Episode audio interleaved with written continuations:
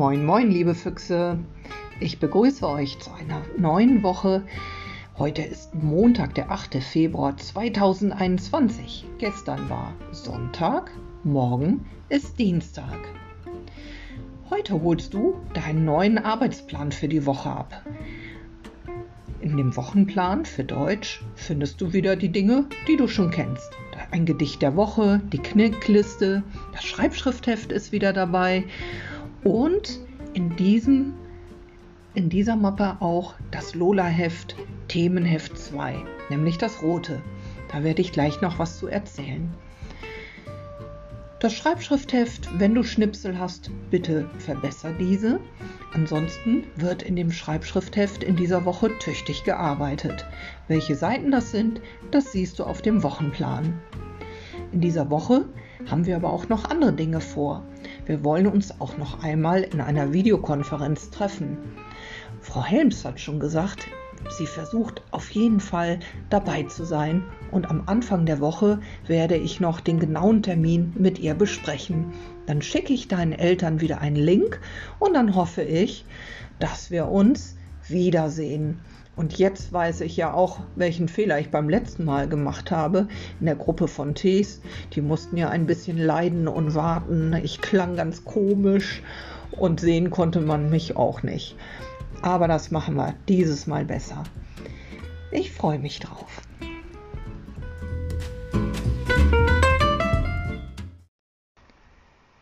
Das neue Gedicht wirst du auch in deinem Lola-Heft entdecken. Das Gedicht hat mit dem ABC zu tun. Das ABC, das haben einige Kinder schon im ersten Schuljahr gekonnt und sagten, Mensch, ich kenne mich schon richtig mit Buchstaben aus.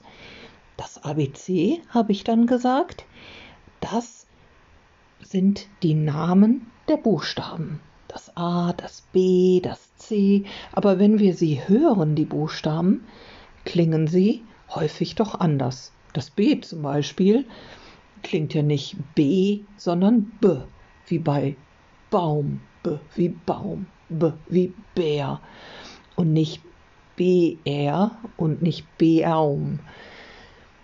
Das war ganz schön schwierig und aufregend im ersten Schuljahr, da genau hinzuhören und die Buchstaben, die du vielleicht schon vom ABC kanntest, wiederzuerkennen und wirklich auch zu hören in den Wörtern. Das bleibt auch noch spannend und sehr, sehr schwierig. Jetzt in dem neuen Lola-Heft, in, in der neuen Lernportion, wollen wir uns mit dem ABC beschäftigen, denn dort haben die Buchstaben ihren festen Platz, eine Reihenfolge. Und deshalb stehen die Buchstaben auch in dem Gedicht in einer Reihenfolge und reimen sich auch. Ich lese es dir einmal vor. ABC-Gedicht. A, B, C, D, E, F, G. Hausaufgaben tun nicht weh. H, I, J, K, L, M, N, O, P. Auf dem Pudding tanzt ne Fee. Q, R, S, T, U, V, W. Flöhe haben keinen C. X, Y und Z. O Schreck, ein Elefant in meinem Bett.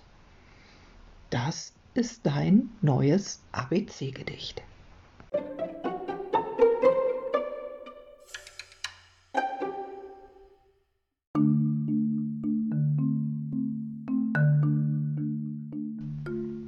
In der Lernportion 4 beschäftigen wir uns also mit den Buchstaben.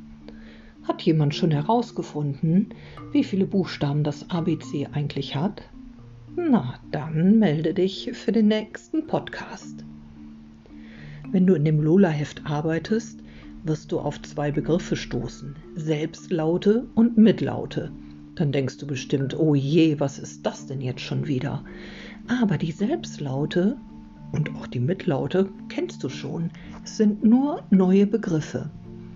Die Selbstlaute haben wir als Piloten kennengelernt, nämlich A, E, I, O, U. Jetzt denkst du bestimmt, wir hatten doch noch andere Piloten. Manche waren ja ganz kräftig, ganz dick Und da gibt es nämlich noch andere Laute, die Umlaute, Zwielaute, aber dazu kommen wir später. Jetzt sind nur diese fünf Buchstaben wichtig, die Selbstlaute. Und was haben wir noch immer gesagt? In jeder Silbe muss, na, was muss da drin stecken? Ja, ein Pilot. Und vielleicht ist es sogar das A, das E, das I, das O oder das U. Aufgaben dazu hast du hier in dem Lola-Heft. Ich bin gespannt. Eigentlich müsstest du da schon ein kleiner Profi sein.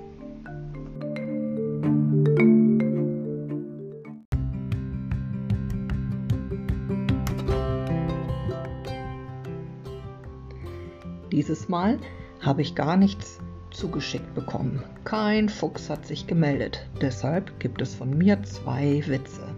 Und zwar Schülerwitze. Der erste. Paul muss zur Schulleiterin. Er beteuert, ich bin unschuldig. Die Schulleiterin, na, das sagen alle. Darauf Paul, na dann muss es doch stimmen. Der zweite Witz. Fragen die Eltern, warum hast du kein Zeugnis? Kind, ach, das habe ich Kurt mitgegeben. Der wollte mal seine Eltern erschrecken. Ich hoffe, deine Eltern haben sich nicht erschrocken. Ich glaube, es gab auch keinen Grund dafür. So, Witze sind vorbei, Gedicht ist vorgelesen. Jetzt kommt gleich das Nix.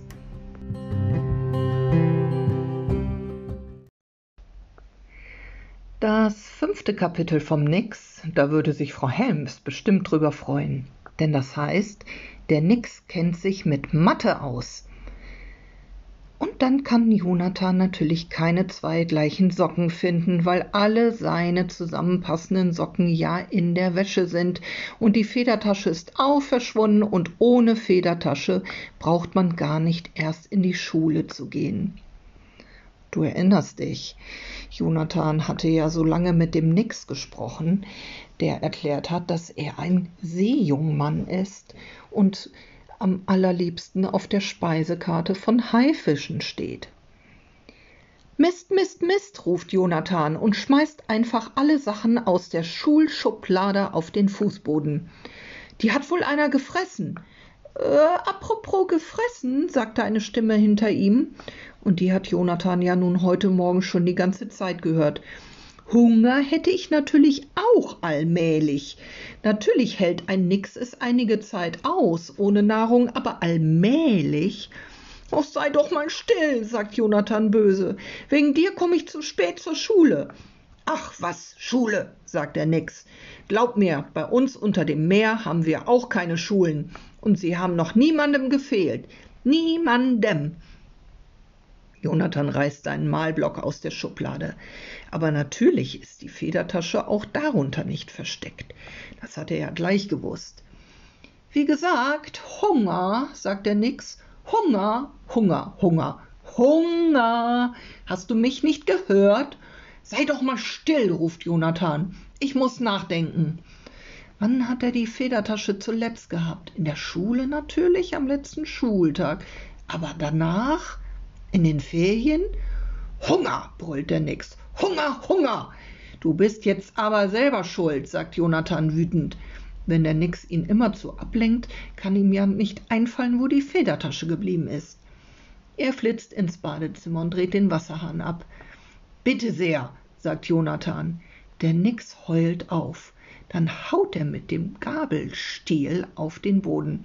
Anmachen, brüllt er. Sofort. Du bist so gemein. So können wir wirklich nur Landmenschen sein. Und das ist nun auch nicht viel besser als ein ewiges Hungergeschrei. Ah, im Rucksack, ruft Jonathan. Plötzlich ist es ihm wieder eingefallen. Da kann der nix brüllen, wie er will. Natürlich, er hatte die Federtasche doch mit an der Ostsee. Und natürlich hat Papa gestern Abend gesagt, dass Jonathan seinen Rucksack auspacken soll. Aber leider hat Jonathan das irgendwie vergessen. Und nun liegt die Federtasche immer noch in seinem Ferienrucksack zwischen dem Taschenmesser und einer Gefriertüte mit Legosteinen und drei kleinen Rennwagen und einem dunkelroten Tauchring. Yippie! Jonathan nimmt sie heraus. Die Legos auf dem Fußboden kann er heute Nachmittag aufräumen. Jetzt muss er losflitzen, damit er nicht erst in der Schule ankommt, wenn sie schon wieder zu Ende ist. Halt! schreit, schreit der unsichtbare Nix. Jonathan hat gerade seine Frühstücksdose in den Ranzen versteckt und seine Trinkflasche dazu. Verlässt du mich jetzt? Würdigst du mich keines Blicks? Er lässt mich alleine, den verzweifelten Nix. Jonathan starrt auf seinen Teppich. An der Stelle, von der die Stimme gekommen ist, ist ein großer, feuchter Fleck zu sehen. Aber sonst gar nichts. Diesmal hat er gar nicht gemerkt, wie der Nix verschwunden ist. Er hatte ja schließlich auch was anderes zu tun. Ich kann dich doch nicht mit zur Schule nehmen, sagt Jonathan unsicher. Da würdest du dich sowieso nur langweilen. Das ist Mathe und solche Sachen. Das verstehst du doch gar nicht. Das verstehe ich nicht. Lesen, Schreiben und Mathe, ruft der unsichtbare Nix. Und daran, dass der feuchte Fleck jetzt über den Teppich wandert, sieht Jonathan, dass der Nix auf ihn zugewatschelt kommt. Wer sagt, dass ich das nicht längst alles hatte? Echt? sagte Jonathan verblüfft. One, two, three, four, five and six. So wird gezählt. Das kann der nix, sagt der Nix zufrieden. Und außerdem war das noch Englisch dazu, damit du mal siehst, ich verstehe was von Schuh. Jonathan seufzt. Von Schuh? sagt er. Du hast das L vergessen. Vielleicht ist es wirklich nicht nett, wenn er den Nix ganz allein in der Wohnung zurücklässt, wo der sich doch in der Menschenwelt überhaupt gar nicht auskennt. Da hat er bestimmt Angst. Jonathan nimmt die beiden Souvenirmuscheln für Leo aus der Hosentasche und tut sie in den Ranzen.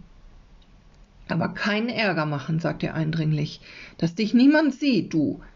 Irgendwie ist sich Jonathan ziemlich sicher, dass das überhaupt nicht gut wäre. Frau Kägele ist natürlich eine ganz liebe Lehrerin, überhaupt die liebste von allen, das weiß Jonathan ganz genau, aber dass sie viel von Nixon versteht, das glaubt er nun doch nicht. Ich bin stumm wie ein Fisch und mach keine Tricks, sagt der Nix.